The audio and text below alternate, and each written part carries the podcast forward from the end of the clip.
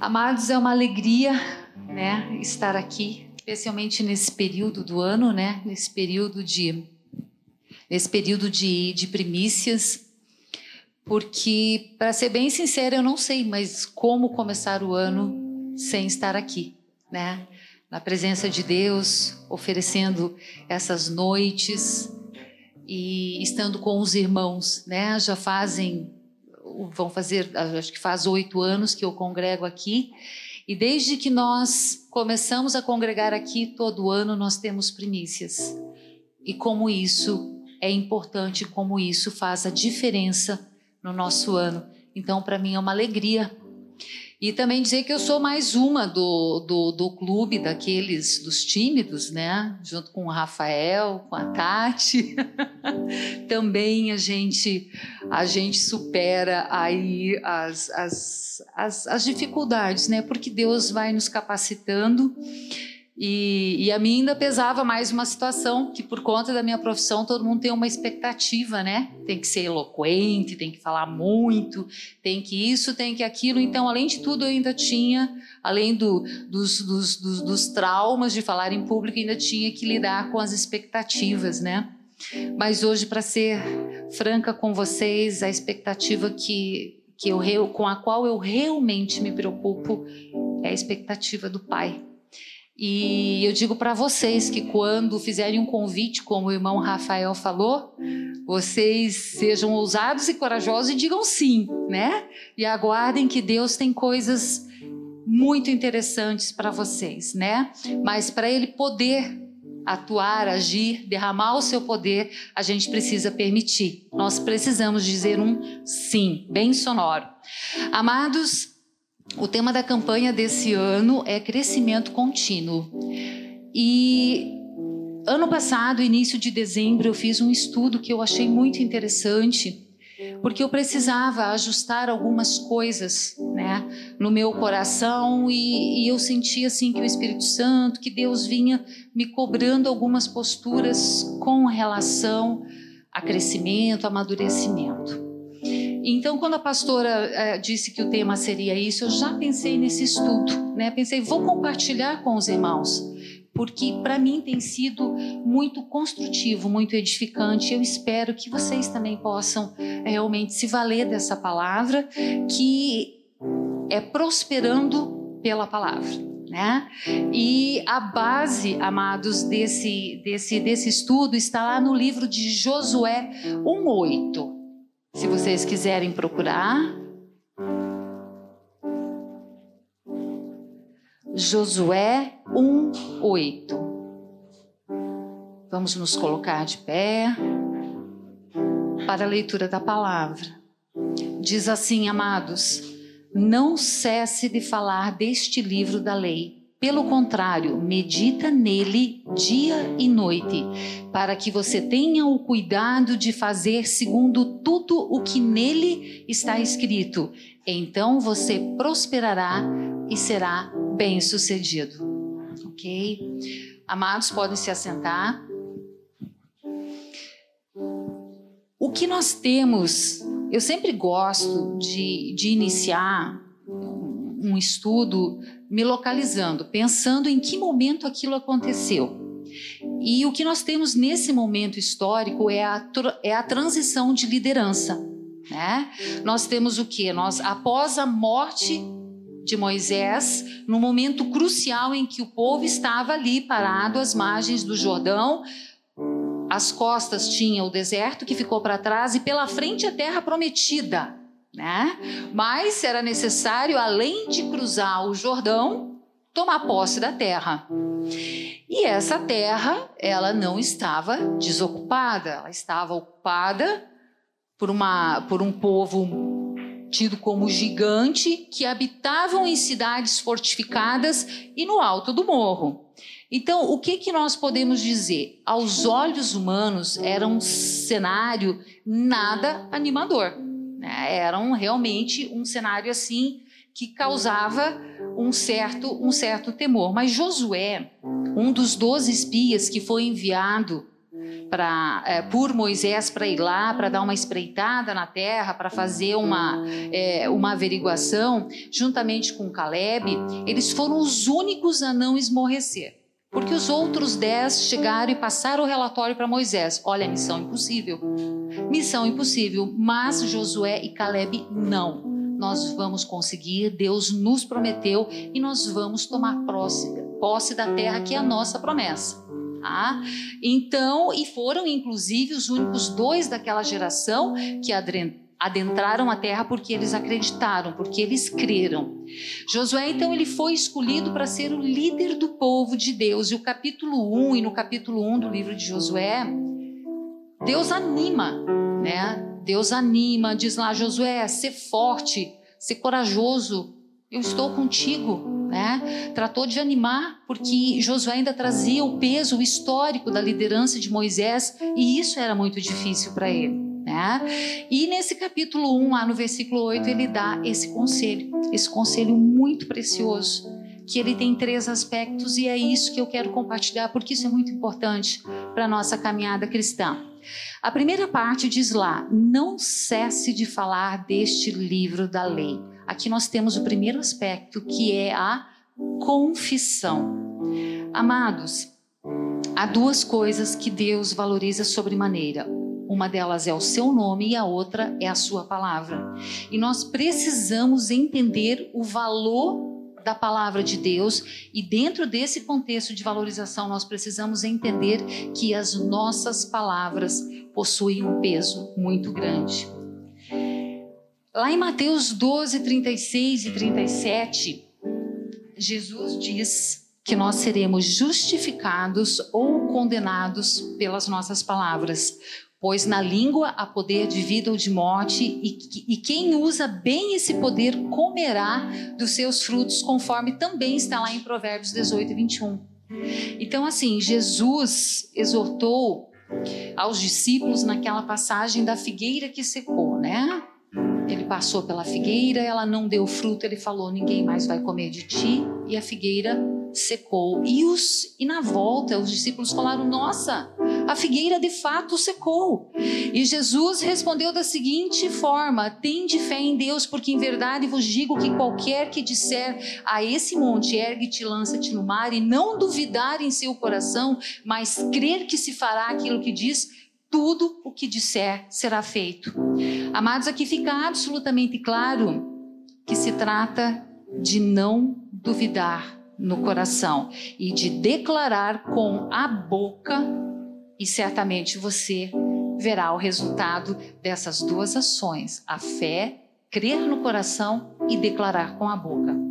Lá na passagem de Mateus 12, em que Jesus cura aquele endemoniado que era cego e mudo também, e que ocorreu aquele famoso embate com os fariseus, Jesus diz que a boca fala daquilo que o coração está cheio, que a pessoa boa tira do bom tesouro boas coisas, e a pessoa má tira do mau tesouro coisas más. O nosso coração, portanto, ele funciona como um depósito que nós temos que fazer o quê?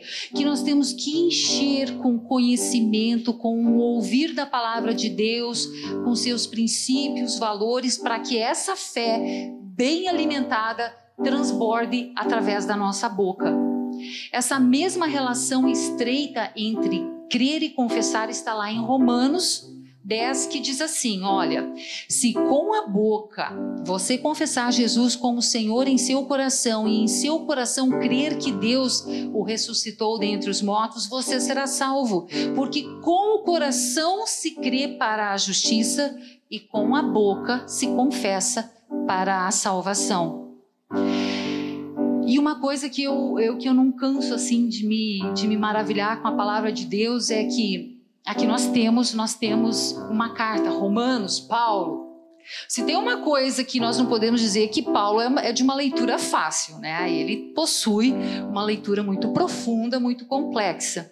Mas quando nós nos deparamos com algo complexo, nós vamos buscar um subsídio, uma palavra mais objetiva, mais simples. E eu gosto muito assim porque nós podemos sempre buscar bons exemplos na palavra de Deus. E o exemplo que eu quero usar aqui, né, por esse crer e esse declarar é o da mulher hemorrágica, aquela lá de Marcos 5, né? O que, que diz a palavra? A palavra diz que ela sofria de uma hemorragia há mais de 12 anos, que ela já havia gasto tudo o que tinha buscando buscando médicos, buscando tratamentos e ela não, não foi curada né? E vivia numa situação muito complicada, à margem da sociedade. Porque além dela ter gastado todas as suas posses, ela também, ah, os judeus tinham uma relação muito estreita com o sangue. O sangue era muito importante para eles. E no caso, nesse caso, ela era considerada impura, excluída da sociedade. E lá dizia o quê? né, dizia o quê? Que ela ouviu falar da fama de Jesus. Qual era a fama de Jesus? A fama de Jesus é que ele era o Messias, que veio né, para curar os doentes, os leprosos, os cegos, os coxos, ou, ou seja, todos aqueles excluídos que viviam excluídos. Ela pensou: eu também sou uma, uma excluída. Mas eles foram curados e eu quero ser curada. E eu sei que se eu apenas tocar a borda, né, se eu apenas tocar ali no manto dele, eu serei curada. Veja bem, amados, ela creu no coração, declarou com a boca e agiu, né? E o que aconteceu? Jesus imediatamente sentiu aquele toque distinto. Por quê? Porque era um toque de fé da fé emanada do coração dela e declarada, professada pela boca. Tanto é que ele falou: Quem me tocou? E os discípulos, mas Senhor, está cheio de gente aqui em redor, né? Tá todo mundo te espremendo, todos estão te tocando. Ele, não, alguém me tocou, porque ele sabia, ele reconheceu a diferença daquele toque movido pela fé e pela declaração dela. Então, amados, o que a gente precisa entender é que uma ação implica a outra. Né? Nós não podemos é crer no coração e confessar com a boca. Se nós apenas crermos no coração, mas não confessarmos, que fé é essa? É fé? É fé, mas é uma fé inoperante. Não é uma fé frutífera que dá frutos. Né? E se nós apenas declararmos, mas não tivermos fé no coração, que declaração é essa? São palavras ao vento. Então as duas coisas precisam andar juntas. E tem mais um aspectozinho da confissão que eu acho muito interessante e que muitas vezes a nossa confissão de fé é a nossa declaração de guerra também. Eu pergunto para vocês, lá em Efésios 6, qual que é a, a, a arma equivalente à palavra de Deus?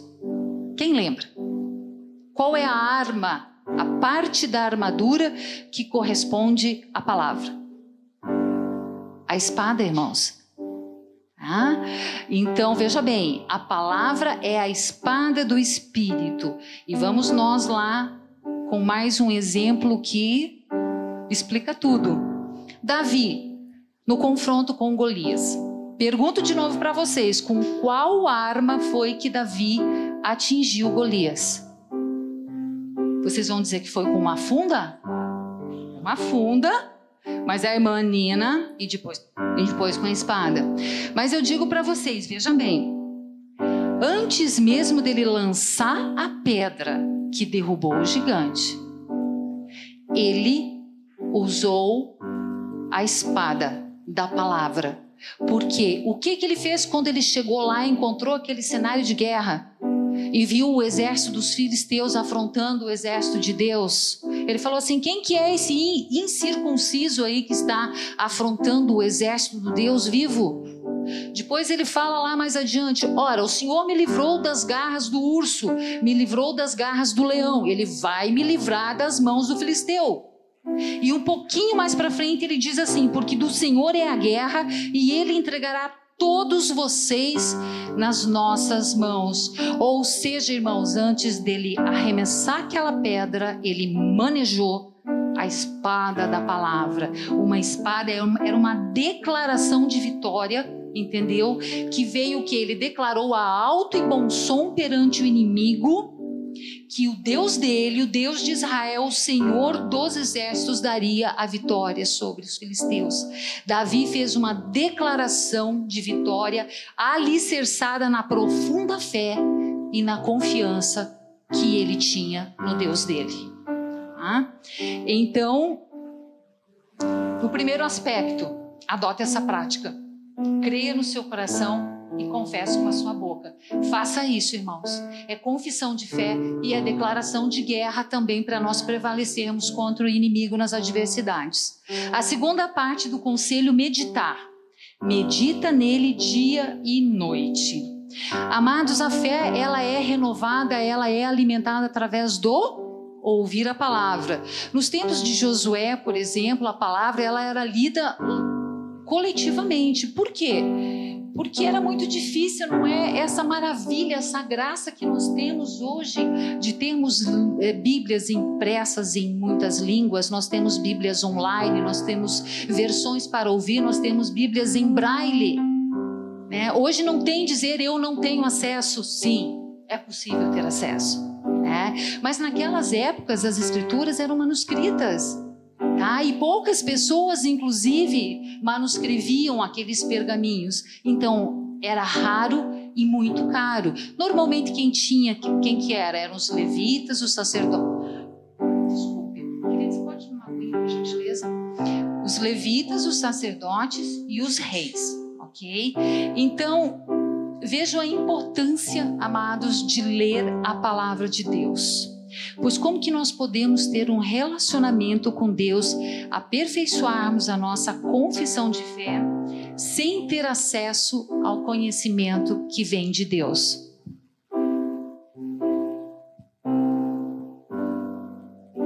Se nós não lermos a Bíblia, nós não temos como nos achegar a Deus. Seria o equivalente tá? Vamos usar assim uma linguagem que os meus aluninhos lá da escola bíblica gostam. Seria o mesmo, por exemplo, que nós queremos ter acesso à internet sem conexão com Wi-Fi ou dados móveis. Simplesmente não funciona. Se você quer ter essa conexão com Deus, você vai começar por onde você começa e você tem que aprofundar isso através da leitura da palavra de Deus. É uma coisa muito simples, é, mas nós conseguimos praticar. É muito importante nós fazermos a distinção entre o que, que é conhecimento e meditação da palavra. Por exemplo, ler a palavra, isso é conhecimento. Nós estamos trazendo informação. Mas meditar é muito diferente, porque meditar significa refletir, significa mergulhar naquelas águas, né? Aprofundar, se deter, ter tempo, deixar aquela o Espírito Santo está ali dentro da tua mente, trabalhando. A Bíblia ela é um livro complexo, isso é verdade, mas aquilo que nós estávamos falando antes, um texto dá subsídio para o outro e remete ao outro, e nós vamos buscando, e nós não podemos esquecer que nós temos alguém que nos ajuda muitíssimo, que é o Espírito Santo. Ele vai nos conduzir nas nossas meditações, nas nossas é, reflexões. E nessa, nessa jornada de reflexão, nós vamos descobrindo as lições, os conselhos, as exortações, as disciplinas, aquilo que nós precisamos mudar, que nós precisamos corrigir e nós vamos finalmente entendendo com muita clareza qual é o propósito de Deus para as nossas vidas. E o conhecimento aliado à reflexão produz algo muito precioso que se chama sabedoria, né? Então nós temos que pensar nisso, ler, refletir e essas duas coisas juntas vão produzir sabedoria para a gente se conduzir pelos caminhos de Deus. Amados, lá em Colossenses 3,16 diz assim: esse, esse versículo ele é muito rico. Ele diz assim: que a palavra de Cristo habite ricamente em vocês, instruam e aconselhem-se mutuamente em toda sabedoria. Amados, não há como ter um relacionamento com Deus sem conhecer da Sua palavra. E, sobretudo, é necessário que nós renovemos a nossa mente através da palavra. Essa renovação ela passa pela reflexão, pois é nisso que eu, que eu estava comentando. Nós temos aprendizados, nós somos disciplinados, nós somos amadurecidos como cristãos. A reflexão na palavra de Deus, ela nos edifica, nos fortalece, nos amadurece. Não se trata apenas de uma prosperidade, irmãos, a nível material, né? Mas também a nível interno, né? Crescimento como, como cristão, crescimento pessoal. Quando a gente fala em prosperidade, a gente foca muito no material. Mas Deus tem toda sorte de bênçãos para nós e não apenas bênçãos de ordem material. Há uma palavra lá em Tiago 1:21 que diz assim, ó, que nós devemos acolher com mansidão a palavra implantada em vocês, a qual é poderosa para salvá-los. Amados, aqui diz acolher com mansidão. E aqui diz que a palavra ela já está aqui. Nós já lemos a palavra, nós já temos o conhecimento. O que, que é esse acolher com mansidão? Esse acolher com mansidão é refletir, né? É meditar na palavra de Deus. Significa permitir que a palavra que ela nos encha, sobretudo que ela faz que Deus fale conosco sem resistência, sem ressalvas com a guarda baixada, totalmente disponível para ouvir aquilo que Deus tem a nos dizer e esse nível mais profundo de relação com a palavra de Deus nós só conseguimos através de meditação, de reflexão. Eu não sei quanto a vocês, amados, mas assim, eu levei um certo tempo para meditar sobre a palavra que me confrontava.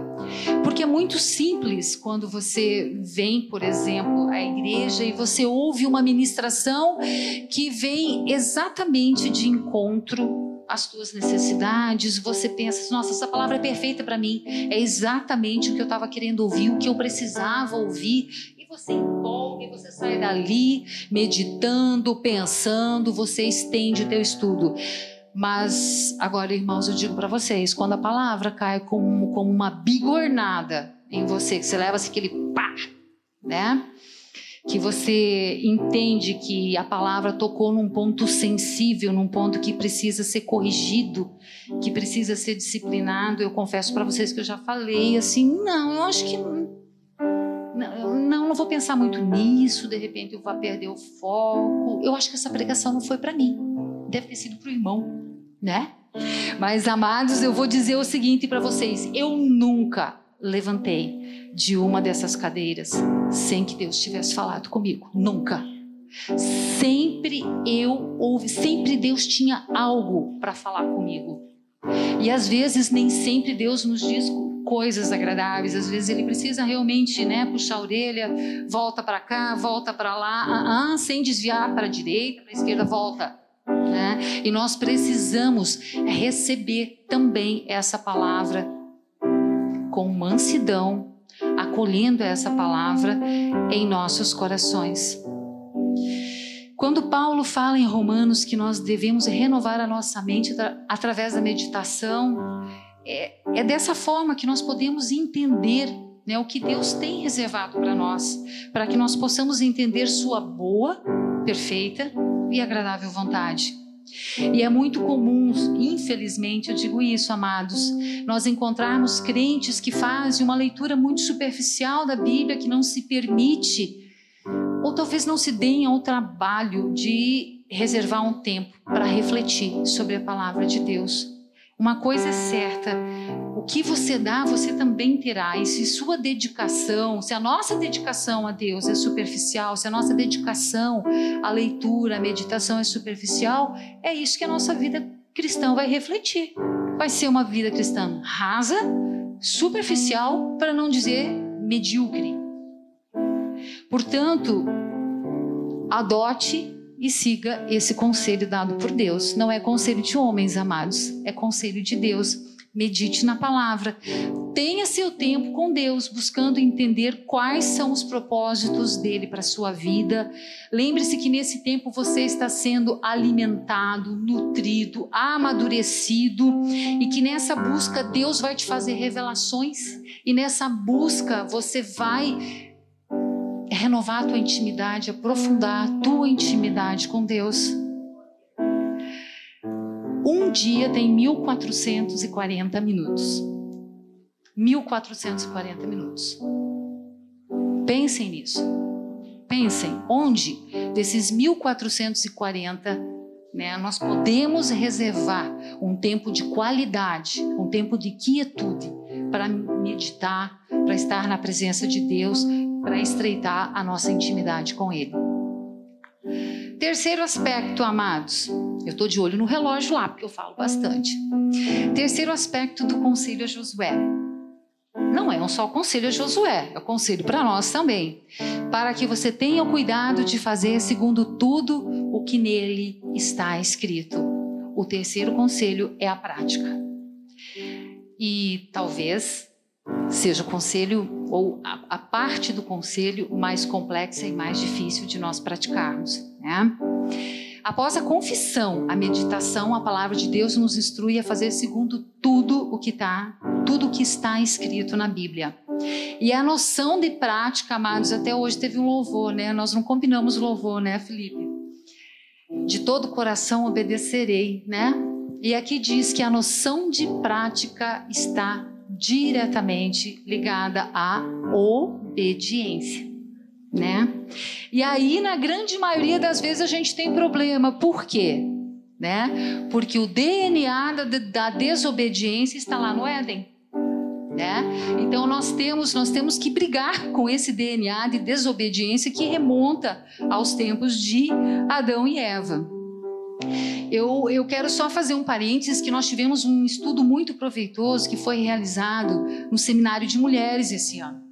E a pastora Marilúcia, ela falou de um aspecto muito importante, porque assim, quando nós quando quando Deus, quando Deus criou, né, Adão e Eva, ele, digamos que nós que nós fomos, que nós tivemos uma programação originária.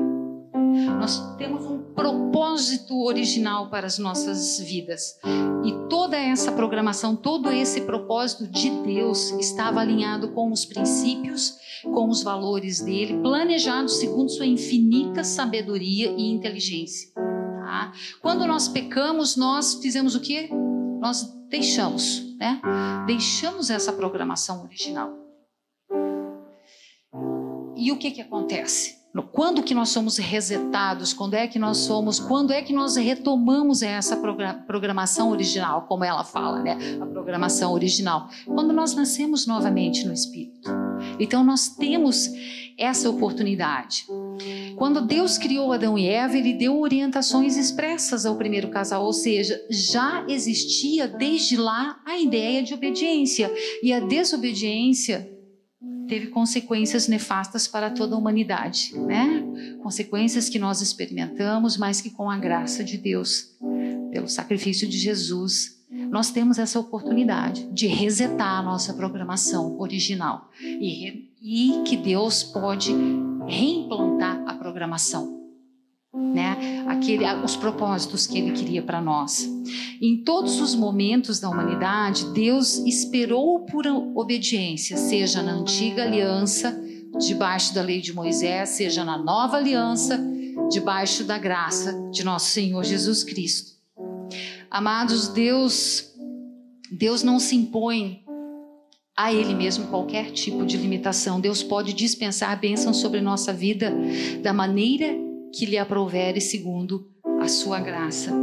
Entretanto, eu digo para vocês, amados, que para a obediência aos princípios, preceitos divinos, há um resultado certo.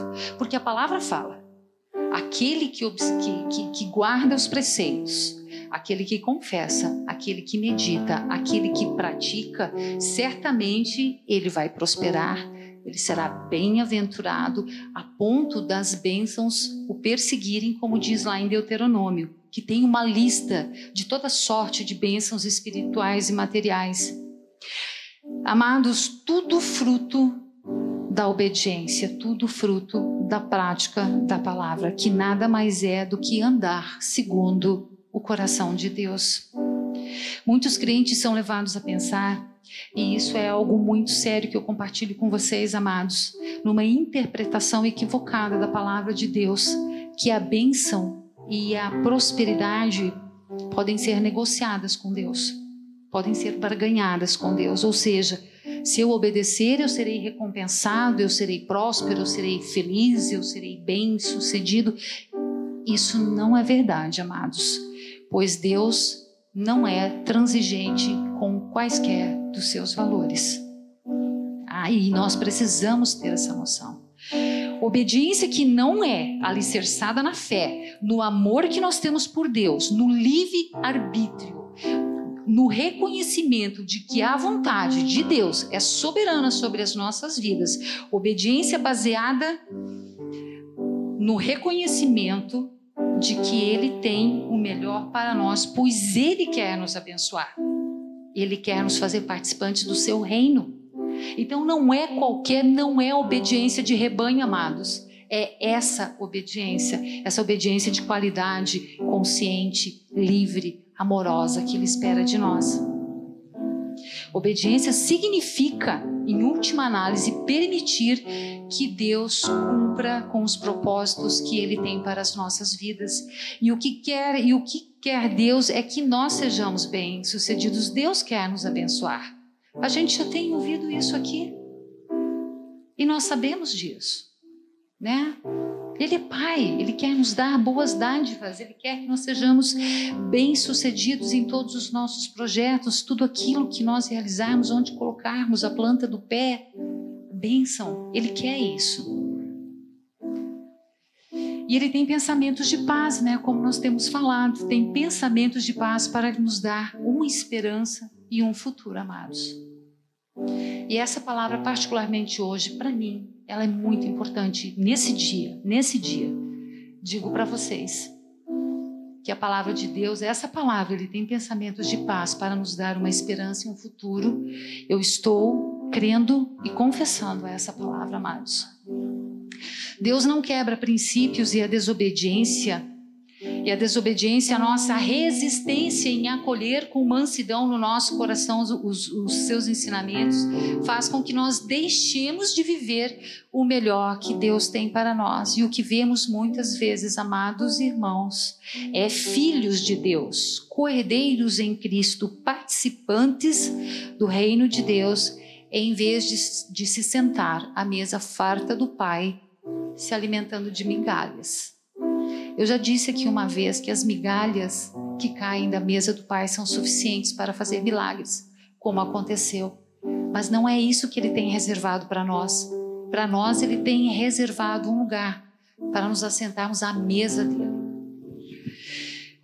Amados, Deus quer o nosso compromisso, né? Como a irmã Edna trouxe aqui no último domingo de 2020, né?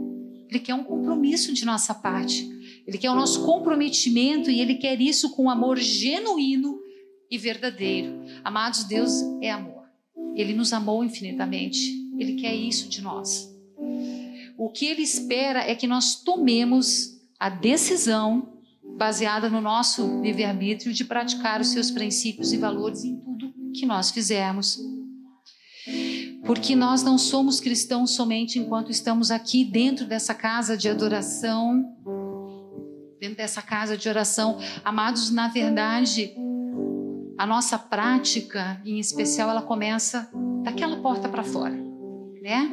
A partir do momento que nós colocamos os pés para fora, ali, a nossa prática, o nosso comportamento, a forma como nós agimos, interagimos no nosso trabalho, nos nossos relacionamentos, seja com o nosso vizinho, com o nosso amigo, com os nossos filhos, seja com os nossos inimigos isso é que será testemunho do amor de Deus.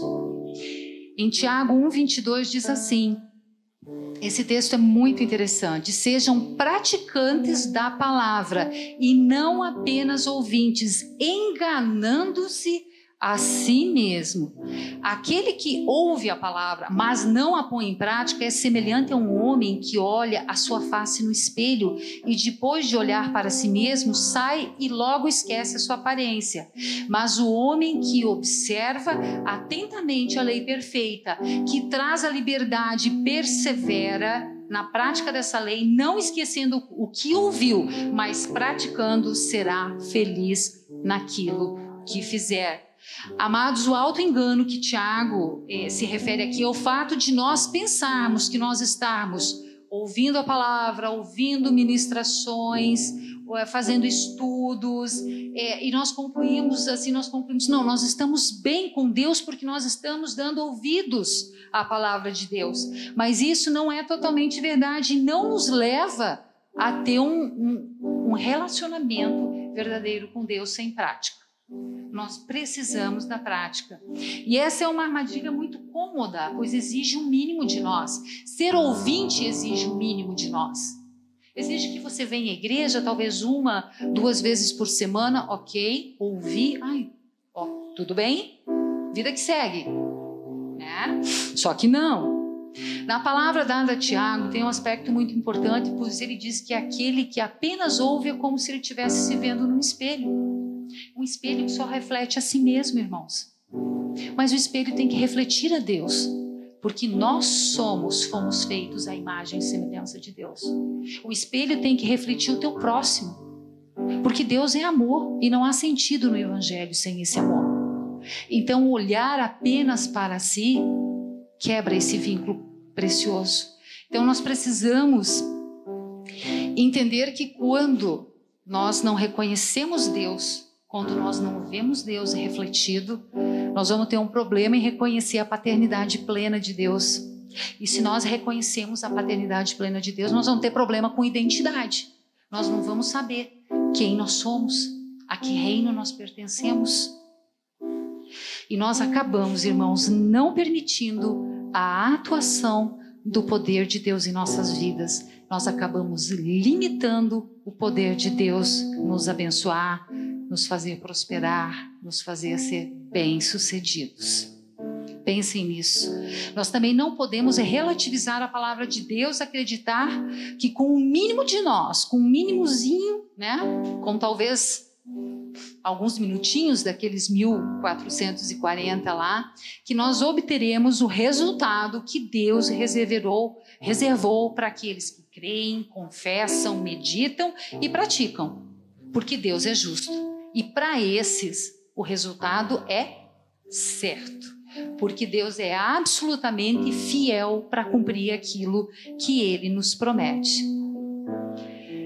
Para finalizar, amados, vamos vamos no ensinamento de Jesus lá de Lucas 6 de 46 a 49, que fala dos dois fundamentos. Eu vou ler para vocês porque ele fecha perfeitamente essa noção de prática e do valor que Jesus dava a prática da palavra. Diz lá: E por que me chamais Senhor, Senhor, e não fazeis o que eu digo? Qualquer que venha a mim e ouve as minhas palavras e as observa, eu vos mostrarei a quem é semelhante. É semelhante ao homem que edificou uma casa e cavou, e abriu bem fundo e pôs os alicerces sobre a rocha. E vindo a enchente, bateu com ímpeto a corrente naquela casa e não a pôde abalar, porque estava fundada sobre a rocha. Mas o que ouve e não pratica é semelhante ao homem que edificou uma casa sobre a terra, sem alicerces, na qual bateu um, com ímpeto a corrente e logo caiu. E foi grande a ruína naquela casa. Amados, esse foi o conselho do Senhor a Josué. E pelo desfecho da história, nós sabemos que Josué seguiu o conselho. Ele creu, ele confessou com a boca, ele meditou e ele praticou, porque ele foi bem sucedido naquilo que ele fez. No capítulo 12 de Josué, é relatado que foram derrotados 31 reis. E Josué foi considerado não apenas um dos maiores estrategistas da história do povo israelita, mas também da humanidade. Então, esse conselho é um conselho precioso, é um conselho que eu tenho apropriado para a minha vida. Agora, vocês podem estar se questionando sobre o horário lá, vocês podem estar se questionando assim, que eu só falei do conselho, né? Que é a parte que cabe a nós, a parte de mais, né, mais difícil. E eu não vou falar da promessa, amados, eu só tenho que dizer para vocês o seguinte: se a nossa, se a nossa relação, se o nosso relacionamento com Deus pudesse ser traduzido numa forma de equação, nós diríamos assim, ó, é Deus mais eu, no caso Josi, igual relacionamento, tá? Mas eu pergunto para vocês, qual é a parte variável desta equação? Somos nós, né? Eu sou a parte variável, você é a parte variável.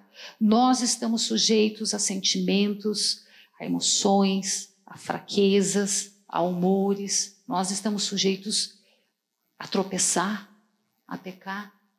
Né? Então, nós somos a parte frágil dessa equação. Deus, Deus é imutável. Ele é o eu sou. Ele é o nosso Deus, o nosso Pai, aquele que é fiel para cumprir.